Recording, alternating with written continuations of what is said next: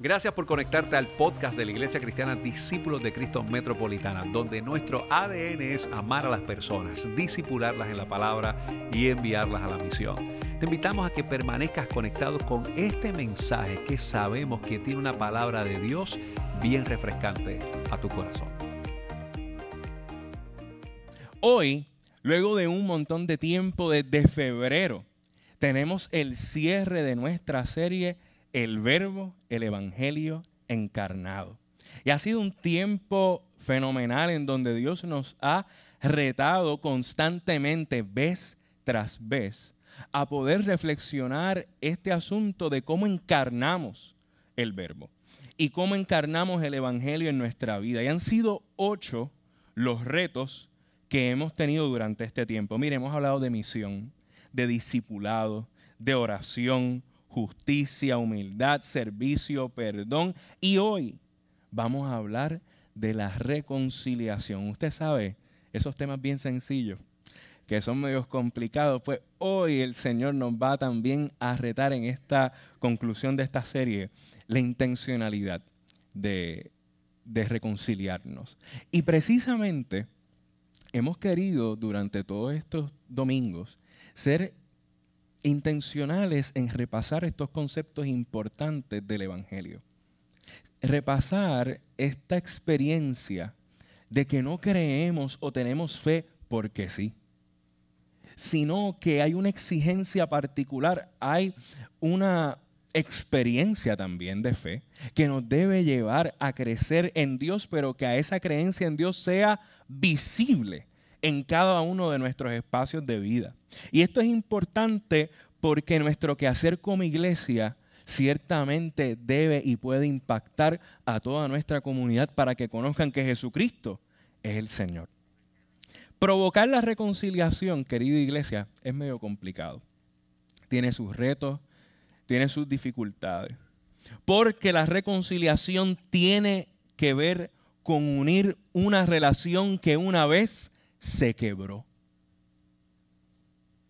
Una vez había algo sumamente unido, estable, inconmovible hasta cierto punto.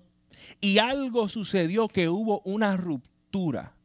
Pues la acción de la reconciliación intenta unificar este proceso.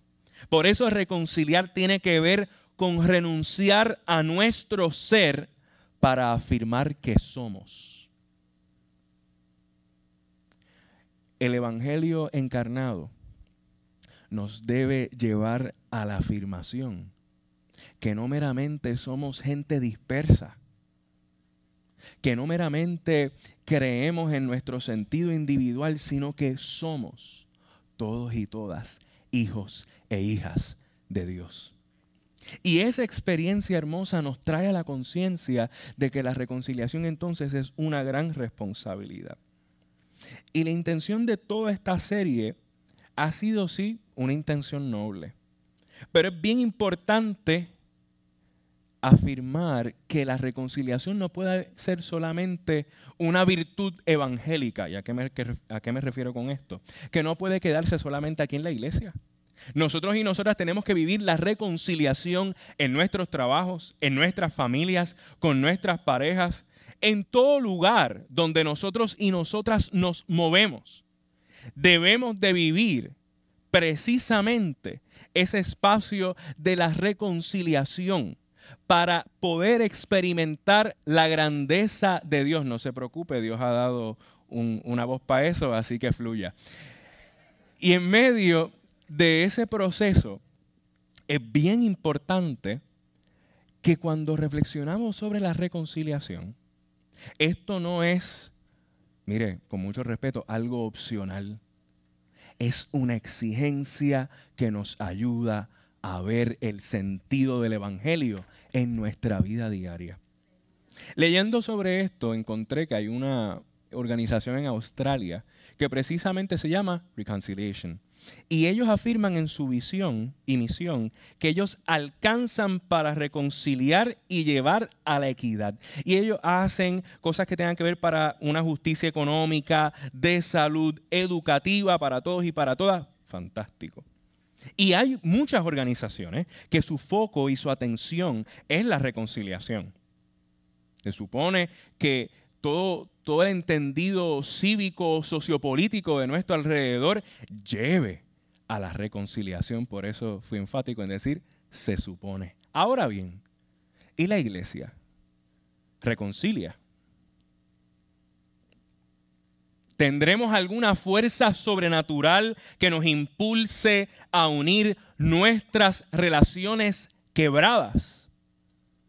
No es tan solo una fuerza, tenemos un ministerio que es la reconciliación.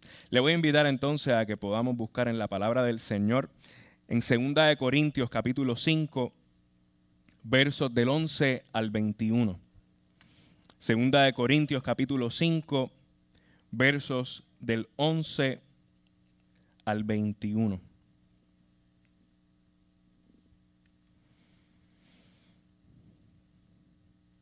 Amén. Leemos la palabra en el nombre del Trino Dios.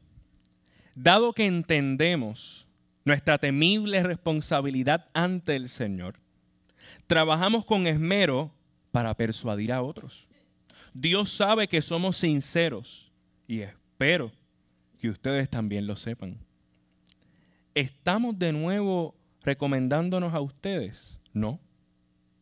Estamos dándoles un motivo para que estén orgullosos de nosotros, para que puedan responder a los que se jactan de tener ministerios espectaculares en vez de tener un corazón sincero. Dios bendiga la nueva traducción viviente que siempre nos habla con mucha claridad. Si parecemos estar locos, es para darle gloria a Dios. Y si estamos en nuestro sano juicio, es para beneficio de ustedes. Sea de una forma u otra, el amor de Cristo nos controla. Ya que creemos que Cristo murió por todos y todas, también creemos que todos hemos muerto a nuestra vida antigua. Él murió por todos y todas para que los que les reciben la nueva vida de Cristo ya no vivan más para sí mismos. Más bien, vivirán para Cristo, quien murió y resucitó por ellos. Así que hemos dejado de evaluar a otros desde el punto de vista humano.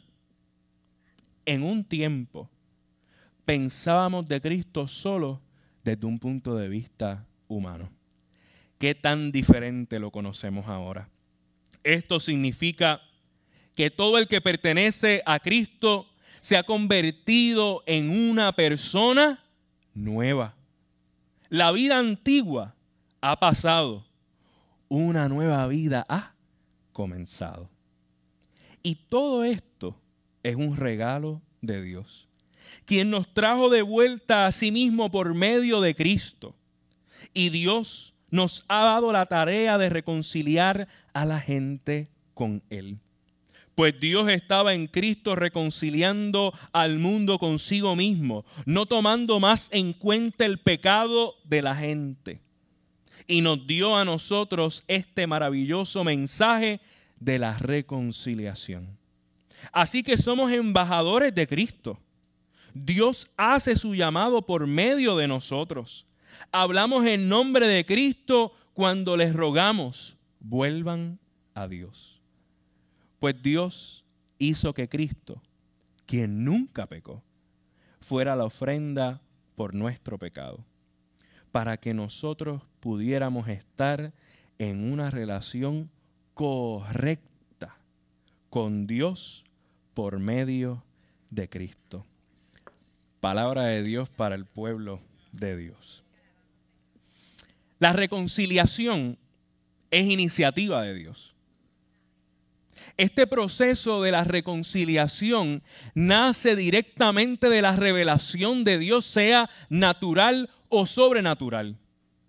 Desde el entendido teológico, no cabe un espacio una ruptura en donde pensemos que Dios no está en la acción de alcanzar a la humanidad. Al contrario, Dios siempre está en búsqueda de tu corazón y el mío. Esa es la misión y la interesa completa de la virtud del reino de los cielos, que es que Dios se interesa por todos sus hijos y sus hijas. ¿Usted sabe lo que es eso? Que lo que mueve a Dios es alcanzarte. Que lo que hace que Dios esté contento desde una perspectiva emocional sea que tú le puedas reconocer la reconciliación como iniciativa de Dios nos afirma en el entendido de que Dios siempre se quiere acercar. Por tanto, la reconciliación tiene como norte el corazón y no se desvía por las apariencias. Amén. Porque ¿qué pasa? Qué fácil es uno mirar de primera instancia y decir con ese, con esa. Nada que ver. Reconciliarme con fulano, con fulana en la vida. Y eso es una desviación. Prejuicio, de manera teológica, de manera espiritual, mire, de manera comunitaria. ¿Por qué? Porque se nos dice en el libro anterior, o sea, en Primera de Corintios, que no es que somos organismo meramente, no somos sistema, no somos gente, somos cuerpo de Cristo. Y desde el entendido del cuerpo, ser como iglesia, ser gente que afirma y adora a Dios, es importante visualizar el entendido de que nos enfocamos en el corazón de la gente y no en su apariencia no en su aparente pecado, no en su aparente perdición, porque Dios, cuando tú y yo estamos reconciliados y reconciliadas con Dios, se supone que el discernimiento sea lo que nos dé la oportunidad de mirar más allá de las apariencias. Porque el ministerio de la reconciliación, que no lo va a encontrar en, en la estructura de la Junta de Oficiales, de la iglesia local ni del nivel central de los discípulos de Cristo. No lo va a encontrar de una manera esquemática o sistemática en algún proceso cristiano evangélico mundial. El ministerio de la reconciliación se da a pie y en la calle. Se da en el calor con la gente.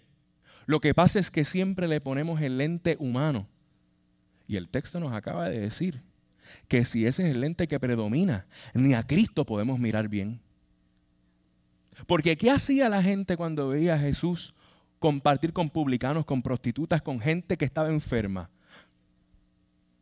Se sorprendían, lo criticaban, lo señalaban, al punto que lo crucificaron. Porque era una amenaza para el reino y para el imperio de esa época porque ellos sí eran expertos en mirar a la gente por su apariencia, pero aquí se nos da una nueva visión de vida. Es el corazón, iglesia, no la apariencia. Y no es porque nos veamos, mire, recogiditos, bien peinados y qué sé yo, gracias a Dios que hoy me quedó bien.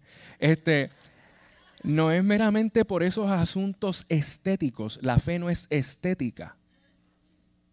¿Qué problema cuando lo vemos de alguna manera estética? Ay, es que esa persona, mire, o cuando canta, cuando cierra los ojos, ay, es que yo veo, mire, eso es un asunto, vuelvo, estético, eso es su testimonio, ¿cómo no? Pero eso no puede ser la pista para encontrar la revelación de Dios, sino el entendido de que Dios nos afirma que quiere buscar a todo ser humano, a todo, a todo, a todo, entonces la iglesia no meramente está en esa onda, sino en ese ministerio. Segundo, la reconciliación es un llamado a lo nuevo. Tú y yo siempre nos cansamos, nos aburrimos de las cosas. ¿Verdad que sí? Ay, es que yo hacía eso antes, pero ya como que no me siento motivado, motivada, ya como que no es lo mismo, no tengo las mismas fuerzas o simplemente le perdí el interés. Pues mire, la fe cristiana no es aburrida. La fe en Jesucristo nos afirma todos los días hacer algo nuevo. Y precisamente reconciliarse con Dios, consigo mismo y con alguien, con otro y con otra, nos permite vivir la experiencia de lo nuevo de Dios. Todos los días, todos los días, todos los días.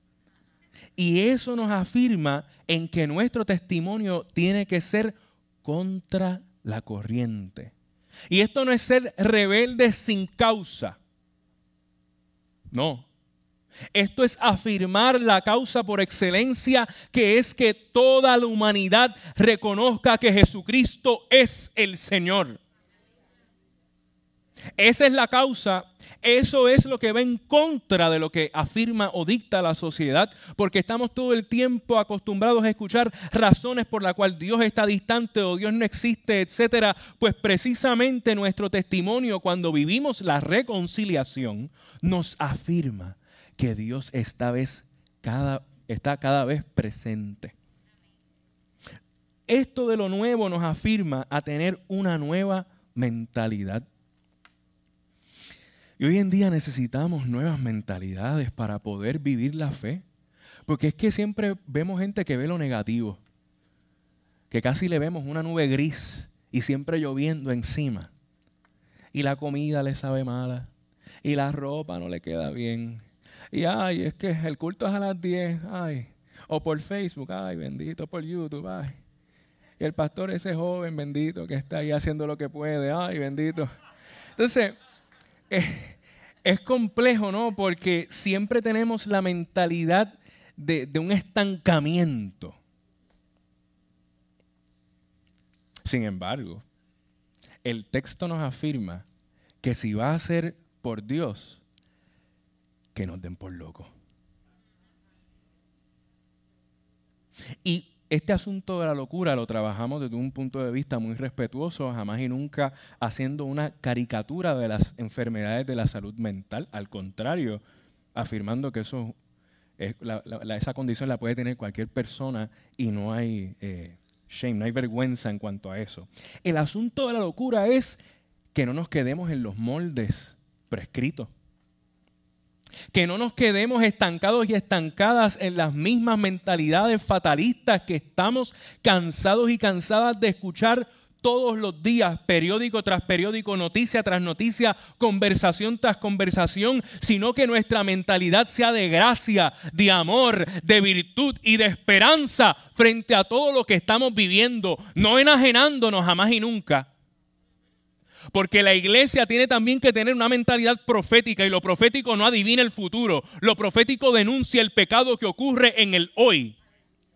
Y esa mentalidad nos ayuda y nos impulsa a ver lo necesario de una nueva mentalidad para que el nombre de Cristo sea glorificado. ¿Por qué? Precisamente porque lo nuevo nos afirma que nuestra vida se fundamenta en el sacrificio de uno por todos y por todas. Y esa ecuación es como rara, ¿verdad? Usted sabe que las matemáticas no son lo mío. Pero este asunto de uno por todos, qué cosa rara. Pero eso de lo nuevo, eso del sacrificio de Jesús por todos y por todas, que lo comenzamos a celebrar la semana que viene. Y lo celebramos no pensando que estamos dentro del texto porque si estamos dentro del texto, si Jesús entra el domingo que viene, cena el jueves, lo crucifican, lo arrestan el jueves también, lo matan el viernes y resucita el domingo, no hay gracia. Lo celebramos desde el 2022 afirmando que ese evento es el que nos sustenta para estar aquí hoy. La celebración de la Semana Santa, la Semana Mayor, como le querramos llamar, no se afirmen que estamos dentro de, de, ella, sino que por eso, al otro lado de la cruz y la tumba vacía, es que podemos celebrar la reconciliación de Dios en nuestras vidas. Y este milagro es lo que nos debe impulsar, amada iglesia, a poder dejar atrás nuestros criterios y vivir por los criterios del reino. Y eso es lo nuevo que veamos a la gente, veamos a Dios, la iglesia y nuestras circunstancias desde los criterios del reino.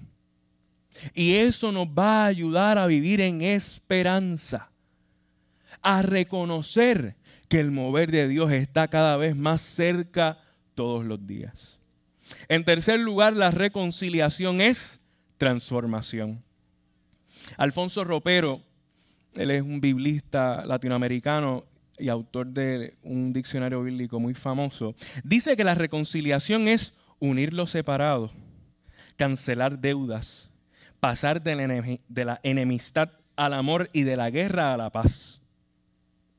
Y el verso clásico de, este, de esta porción que hemos leído es el verso 17. Y me gusta mucho la nueva traducción viviente porque este asunto de nueva criatura nos podemos asociar de alguna manera. Pero en esta nueva versión eh, de la traducción viviente dice que somos nueva persona. Somos gente nueva cuando estamos en Cristo. Y la invitación a la transformación es transformar todo. De cantazo, no, porque te puedes cocotar. Poco a poco. Porque la transformación no es un proceso mágico. La transformación no es un proceso espiritualista, es un proceso espiritual. Y esa distinción nos ayuda a entender que si hoy no puedo, mañana podré. Ahora, no lo sigas dejando para mañana. Y esa importancia de la transformación, de, de ser nuevos y nuevas en Dios, nos dice que la transformación que sale y brota de la reconciliación puede también cambiar el mundo. Y esto es importante porque entonces en esto de tener el ministerio de la reconciliación, hemos sido llamados y llamadas a ser embajadores. ¿Sabe, ¿Sabe lo que es eso? Usted está en la diplomacia. Por si pues quería algún día hacer eso, pues se le dio, espiritualmente hablando. Y este asunto de ser embajadores de Cristo no es estar inflado. Al contrario, es venir con toda humildad y decirle a la gente que Cristo salva, reina, ama, bautiza, transforma y sabes qué, viene. Y desde esa perspectiva, ser embajadores de la reconciliación nos ayuda para que otros y otras sepan lo que Cristo ha hecho. Por eso la reconciliación no se lleva a cabo por nuestros criterios, sino por el amor eterno de Dios por la humanidad. Porque donde hay reconciliación, allí está el reino. Esta semana, o estas pasadas semanas, yo estuve en los laboratorios de predicación en el seminario evangélico y estaban eh, predicando en forma de sermón narrativo. Eso es como contar un cuento. Por eso lo narrativo. A mí no me gustan esos estilos de sermones. La verdad es que no lo domino muy bien, quizás es esa crisis. Pero escuché 22 sermones. No se preocupe, pues fue de bendición, fue de bendición. No, fue, y no fue todo el mismo día, porque eso no lo tolera nadie. No se preocupe, ya estamos terminando, por si acaso. Este, sí, sí, no, no, disculpe. Fueron tres miércoles consecutivos. Ahí estamos, estamos mejor. Pues mire lo que pasa. O quizá eh, escuchar 22 corridos explica por qué soy así bendito, ¿no? Este, pues mire, este asunto del sermón narrativo, vuelvo y le digo como no es que el más que me gusta, pues uno, el semestre pasado era temático doctrinal y era más chévere, etc. Punto es que llegué por, por el asunto de, estar aquí los miércoles, pues no había podido estar en el seminario, pero pedí los permisos y estuve. El punto es que sermón tras sermón, fue una experiencia preciosa. Porque la reconciliación también trabaja con nuestras expectativas. Pero este último miércoles en particular fue el honrón. Cuando Eliezer vea esto y vea que yo dije honrón, va a caer en el espíritu. Pues mire, en este último en este último laboratorio, dos compañeras, sin planificar, ambas predicaron de Juan capítulo 8, versos del 1 al 11. Esto es cuando a Jesús le traen la mujer sorprendida en adulterio. Y pues nada, uno se dispone a escuchar el sermón narrativo, uno tiene la rúbrica de frente, uno está quizás más enfocado en asuntos más académicos. Sin embargo, la tónica de reconciliación que hay en ese texto nos interpela a ti y a mí profundamente. Y quizás lo sabemos. Este texto de esta mujer que es sorprendida en adulterio, se la traen a Jesús, literalmente la lanzan frente a él, porque querían agitar a Jesús en el sentido de, mira todo lo que estás predicando, ¿qué vas a hacer con ella? Interesante porque en el sermón narrativo ambas compañeras decían, y como tienen que hablar en primera persona, decían, a mí fue la que me enjuiciaron, pero y al hombre que estaba casado. Y entonces, ya pues, vamos entrando en agua más profunda. Y uno pues lo veía y decía qué chévere hasta que llegó el momento y muchas veces por leer el texto al papagayo no nos damos cuenta de los detalles. Como ustedes recordarán y si no, pues se los digo, estas mujeres decía o estas personas que pasaban esto, pero principalmente las mujeres, decía el Levítico, bueno, dice el Levítico y el Deuteronomio, que hay que apedrearles. Y usted se imagina estar separado y separada, en deuda, en dificultad, en crisis y en dolor, y que la ley diga que te tienen que tirar una piedra. Y tanto Yanira como Glendaliz, las dos compañeras que tuvieron esos sermones, de momento ambas, vuelvo y les digo, sin planificarlo, en cada uno de sus sermones, se agachaban y le daban voz a esta mujer y decía, ya estoy lista para recibir las piedras.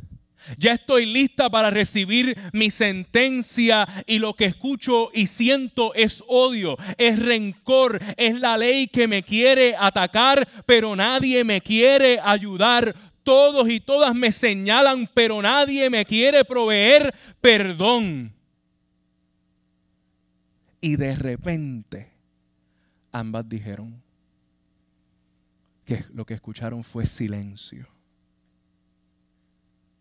y vieron cómo la sombra de Jesús les pasó por el lado, se inclinó en el suelo y comenzó a escribir con su dedo. Bendito el Señor.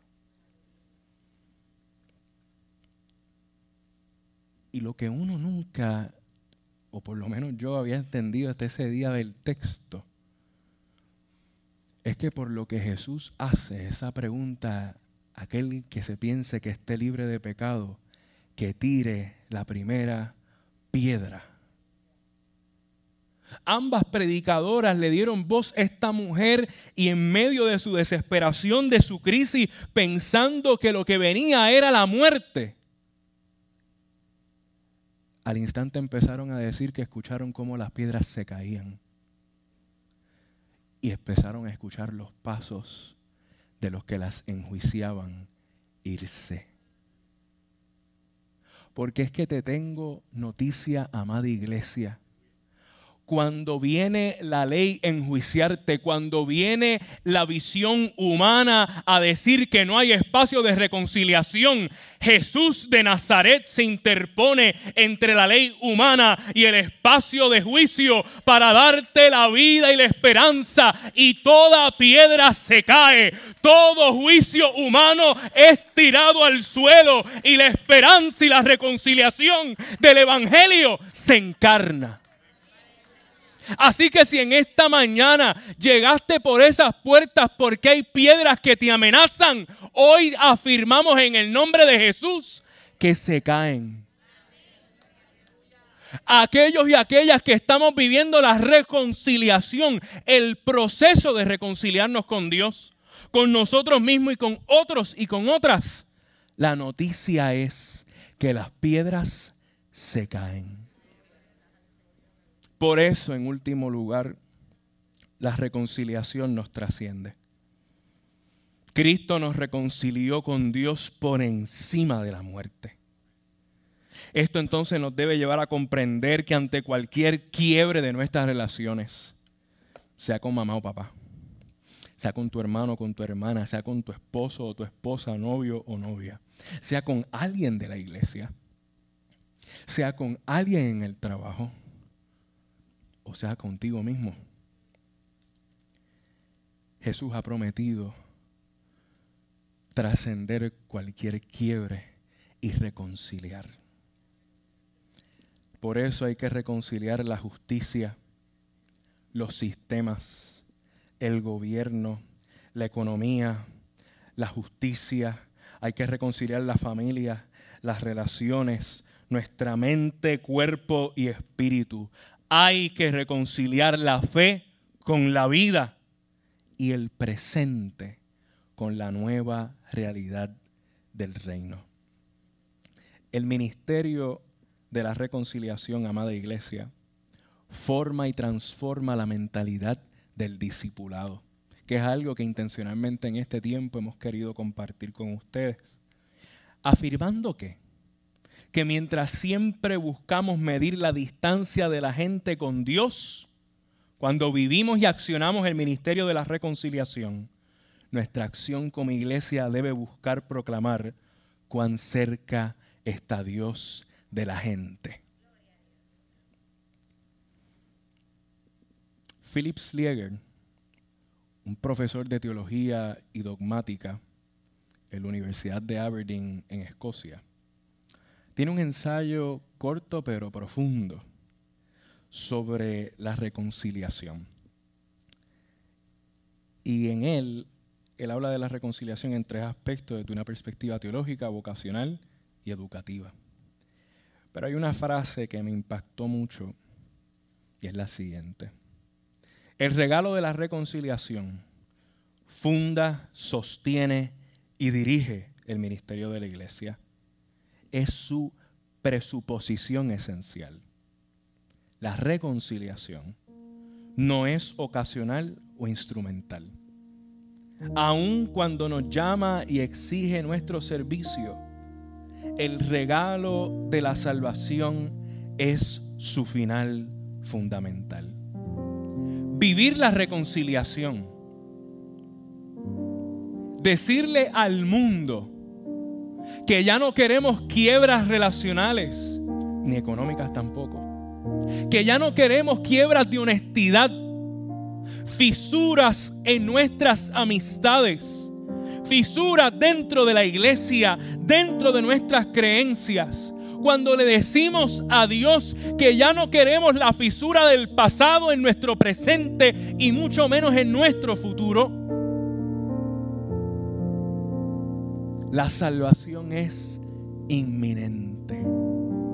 Porque cuando vivimos la reconciliación, la salvación llega a nuestra casa. Y cuando se conjuga la reconciliación y la salvación, el reino es una realidad. Yo no sé cuántos de ustedes necesitan hoy reconciliar quizás algo con Dios, consigo mismo o con otro o con otra. Pero quiero decirte que hoy el Señor abre caminos, cumple promesas. Y es así para que hoy la reconciliación no sea una mera palabra. Bendito es tu nombre. Para que no sea un mero discurso enajenado, sino que la reconciliación sea un proceso espiritual que hoy vivamos en el altar de nuestro Dios.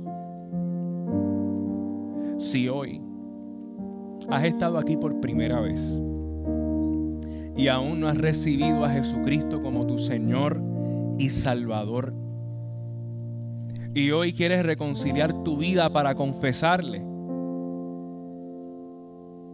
hoy es mañana de salvación. Si hubiese alguien que no haya aceptado a Jesús en su corazón como su Señor y Salvador personal anteriormente y lo quiere hacer hoy por primera vez, levanta tu mano ahí donde estás. Dice, yo necesito salvación, necesito reconciliar mi vida completa con Dios. De no haber nadie, entonces el segundo llamado es el siguiente. Amada iglesia, si hemos vivido algún quiebre relacional, emocional o espiritual, y hoy la reconciliación es aquello que nos da la paz de Dios, hoy el altar está abierto. El Dios de la reconciliación te espera para reconciliar tu vida, tu matrimonio, tu vocación, tu profesión, tu llamado. Para reconciliarlo todo en tu vida y que puedas vivir en la paz de nuestro Señor. Si hay alguien en esta mañana que necesita oración para vivir esa reconciliación, el altar está abierto. Yo le pido al Ministerio de Ancianos y Ancianas de nuestra iglesia que se pueda acercar hasta acá. Si hay alguien en esta mañana que necesita la oración, que tiene la necesidad de vivir la reconciliación de Dios en su vida, hoy el altar está abierto. Y el Dios de la reconciliación es el que te espera. Gracias por haberte conectado a nuestro podcast de la semana de la Iglesia Discípulos de Cristo Metropolitana. Te invitamos a que continúes conectado con nosotros en nuestra página de internet que es www.icdcmetro.com y que sigas compartiendo este mensaje a través de Facebook, Twitter, YouTube e Instagram. Gracias por haber estado con nosotros. Dios te bendiga.